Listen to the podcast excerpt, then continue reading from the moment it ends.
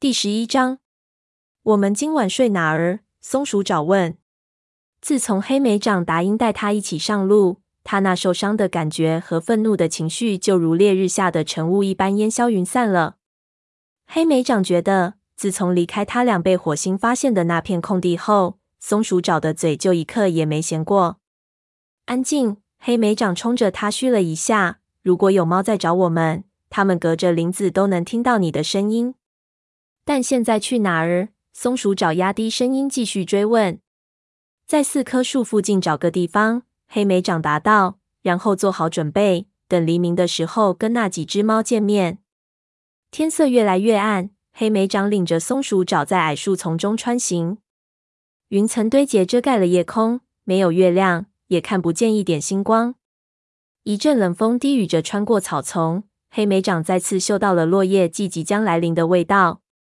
黑莓长担心族猫可能在找他们，他考虑过在蛇岩附近找一个隐蔽处，毕竟族猫都收到了避开那里的命令。但遇上夜间觅食的獾的风险又太大，他最后决定采取另一种方案，去雷鬼路附近过夜。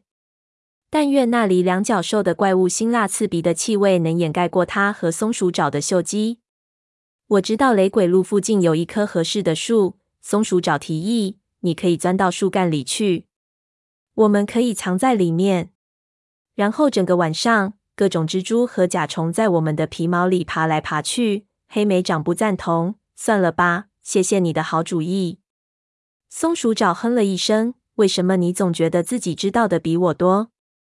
也许因为我是武士。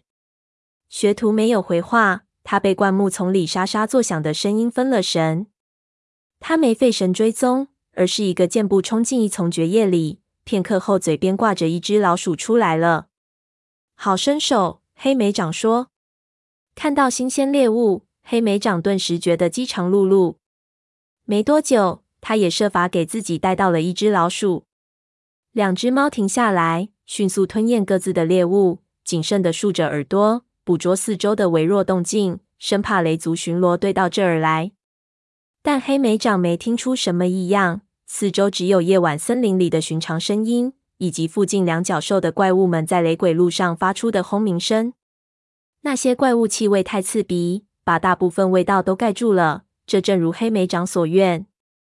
只是一想到鼻子整晚都要闻这种怪味，黑莓长不由得缩了一下身子。他俩正吃着的时候，冷雨从天空中飘落，雨势还越来越大了。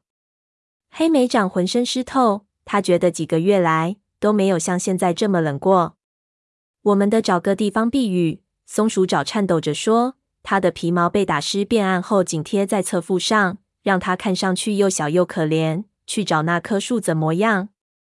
他们从草堤顶部的灌木丛里钻出来。黑莓长正要答应，却发现视线下方正对着雷鬼路，一头两脚兽的怪物呼啸而过。他怒瞪的双眼放射出耀眼的黄色光束。割裂了沉沉夜色。那怪物一闪而过的时候，扫过的强光让黑莓长看见一个模糊的黑色身影。那是一头他所见过最为巨大的怪物，就蹲在雷鬼路的边缘。那东西散发的恶臭涌上来，淹没了他的感官。那是什么？松鼠爪靠近黑莓长，惊呼道：“我也不知道。”黑莓长坦言道：“我从没见过这种怪物。你待在这儿。”我去看看。他小心翼翼地向前走去，在离那头怪物几个狐狸身长的地方站住了。他死了吗？黑莓长心想：是不是因为他死了，所以两脚兽才把他丢在了这儿？或者他只不过是蹲在这儿观察着，伺机扑向自己，就像自己扑向一只无处可逃的老鼠那样？看，我们可以走到它下面。松鼠找小步跑上来说道。他当然不会乖乖听黑莓长的吩咐，待在上面，躲在那儿可以避雨。借着光线，黑莓长隐约看见那个怪物的肚子到地面之间有一道深色的间隙。一想到要爬进那么狭小的间隙里，他身上的毛都竖了起来。但他不想在松鼠爪面前表现出胆小的样子，何况他的提议也不错，至少。那怪物散发出的强烈气味，肯定能在追踪者面前掩盖住他们的气息。行，他说道。但让我……他话未说完，松鼠爪就已经跳上前去，紧贴地面匍匐着，钻进怪物的身下。先去探路。黑莓长无奈的将本来要说的话说完，也跟着爬了进去。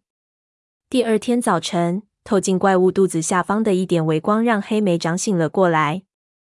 松鼠爪蜷缩在他身边，他一下子没反应过来，不知道为什么松鼠爪不在自己的巢穴里，却在他的巢穴中酣睡。接着，怪物刺鼻的气味以及雷鬼路附近持续不断的轰鸣声，让他清醒过来。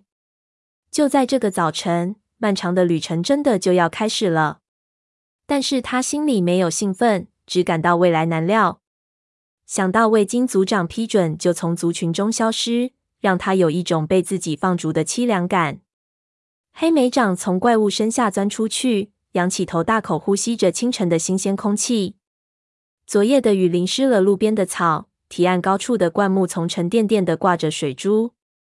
黎明的天仍灰蒙蒙的，薄雾缠绕着树木，四周没有其他猫的声音或气味。他转向怪物，呼唤松鼠爪：“醒醒，我们该去四棵树了。”他正要再钻进怪物肚子底下去叫醒那位学徒的时候，他睡眼惺忪的爬了出来。“我快饿死了。”他抱怨道。“路上我们有时间狩猎。”黑莓长对他说：“我们现在必须出发了。”其他几位说不定已经在等我们了。好吧，松鼠爪跑上草坡，顺着雷鬼路向四棵树的方向前进。黑莓长追上他，有那么一会儿，两只猫肩并肩大步慢跑着。薄雾散去，金灿灿的光芒聚在太阳将升起的的平线上。头顶的枝条间，鸟雀开始啾啾啼鸣。等彻底清醒后，松鼠爪似乎忘了停下来捕食这回事。它一路跑得很快，完全没注意到周围的情况。黑莓掌虽然也想要尽快到达四棵树，但依旧保持着警觉，留意可能遭遇的麻烦。突然，身后的灌木丛里传来窸窣的声响，他立即竖起耳朵，张开下颚，探测追踪者的气味。松鼠爪，他轻声嘶鸣：“快藏起来！”但松鼠爪在他还未开口前，就已转过身来站住脚。一双绿眼睛睁得大大的，盯着发出声音的那个方向。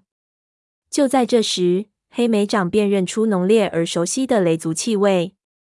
不远处，一丛灌木的枝条开始摇晃，分向两边。叶爪钻了出来。姐妹俩四目相对，愣了片刻，然后叶爪走向前，把他带来的一包草药放到松鼠爪的脚下。我给你带了些远行路上用的草药，他低声说。你们会用得上的。黑莓长盯着他，又看向松鼠爪。你说你从没跟任何猫说过，而我相信了你。愤怒之下，他的嗓门不由自主的提高了。他怎么会知道？你对我撒谎。我没有。松鼠爪反驳道。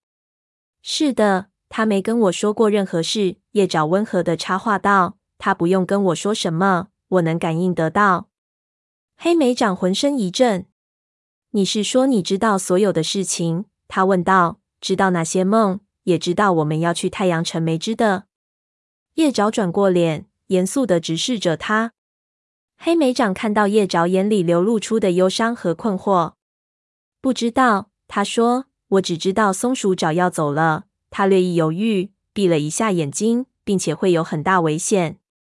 一阵同情涌上黑莓长心头，如同一根尖刺。但他不能任由情绪控制自己，他必须知道叶爪利用他的能力都做了什么。还有谁知道？他粗暴地质问道：“你告诉你父亲了吗？”没有。叶爪眼中窜出的怒火让他一时宛如自己的妹妹。我才不会出卖松鼠爪，哪怕是对火星也不会讲。黑莓长，他不会乱说的。松鼠爪说道。黑莓长缓缓地点头。我倒真希望自己说了。叶爪接着说，声音里饱含痛苦，这样或许就能阻止这一切，把你们留下。松鼠爪，你真的非走不可吗？我一定要走。这是我遇上过最刺激的事情了。你难道不明白？这是来自星族的指令，所以我们也不算是违背武士守则。松鼠爪开始向叶爪倾吐整件事情。包括黑莓长做的两个梦，以及跟其他族群几只猫密会的事情。叶爪的眼睛睁得大大的，越听越惊慌。黑莓长则坐立不安，他十分清楚，随着天色渐明，时间在一点一滴的过去。但是你明明没必要去啊！松鼠爪一说完，叶爪立刻哭嚎道：“星族并没有选中你。”好吧，反正我是不会回去的。在火星眼里，我做什么都不对。你知不知道，他竟然说我不适合做武士？我要让他看看我到底适不适合。黑莓长瞥了一眼叶爪，叶爪跟他一样了解松鼠爪的个性。但凡松鼠爪下定了决心，一切劝告都是徒劳。叶爪琥珀色的眼睛里也透着别的东西，一抹困扰的神色，似乎他还藏着某种难以明说的隐情。但你有可能永远回不来了。叶爪的声音有些颤抖，让黑莓长猛然想起，叶爪不仅是一位巫医，更是松鼠爪的姐姐。如果失去你，我该怎么办？我会没事的，叶爪。松鼠爪语音中的温柔让黑莓长很是惊讶，他还将口鼻靠在姐姐身上安慰她：“我一定得去，你明知如此，对不对？”叶爪点点头。“你不会跟任何猫说我们的去向吧？”松鼠爪催问道。“我根本就不知道你们要去哪儿，你们也不知道。”叶爪指出。“但是我不会说任何跟你们相关的事。但你要记住，火星很爱你。”他只是有他的想法，而你不知道罢了。他颤抖着吸了一口气，拿着草药，现在就赶紧走吧。松鼠爪轻轻拍了拍那包药草，把它们一分为二，给自己和黑莓长各一份。叶爪看着他俩大口吞下那带着苦味的草药，瞪大的双眼中满怀沮丧。虽然你们没有巫医随行，但沿途也可以自己找些草药。记住。金盏花可以治外伤，他迅速的说道。艾菊可以治咳嗽。哦，对了，杜松果可以治腹痛。如果你们能找到琉璃苣的叶子，它对发烧最有效。他好像想在这临行前短短的时间内，把他学到的巫医知识悉数传授给他们。我们会牢记在心。松鼠找保证道。他咽下最后一口草药，用舌头舔舔嘴巴。走吧，黑莓长。再见，叶爪。黑莓长说道：“你还有大家多保重。如果灾难真的降临到这座森林，我们我们可能没法儿及时赶回来同你们一起奋战。只有星族能决定了。”叶爪悲伤的附和道：“但我保证，我会尽我最大努力做好准备。不要太担心松鼠爪。”黑莓长又补充道：“我会照顾好它，我也会照顾它的。”松鼠爪不甘示弱的看了他一眼。然后走向姐姐，跟他碰碰鼻子。我们会回来的，他轻声说道。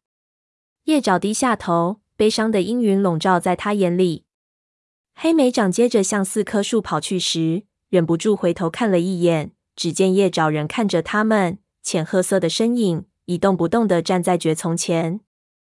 他扬起尾巴向他告别，于是他迅速转身，消失在矮树丛里。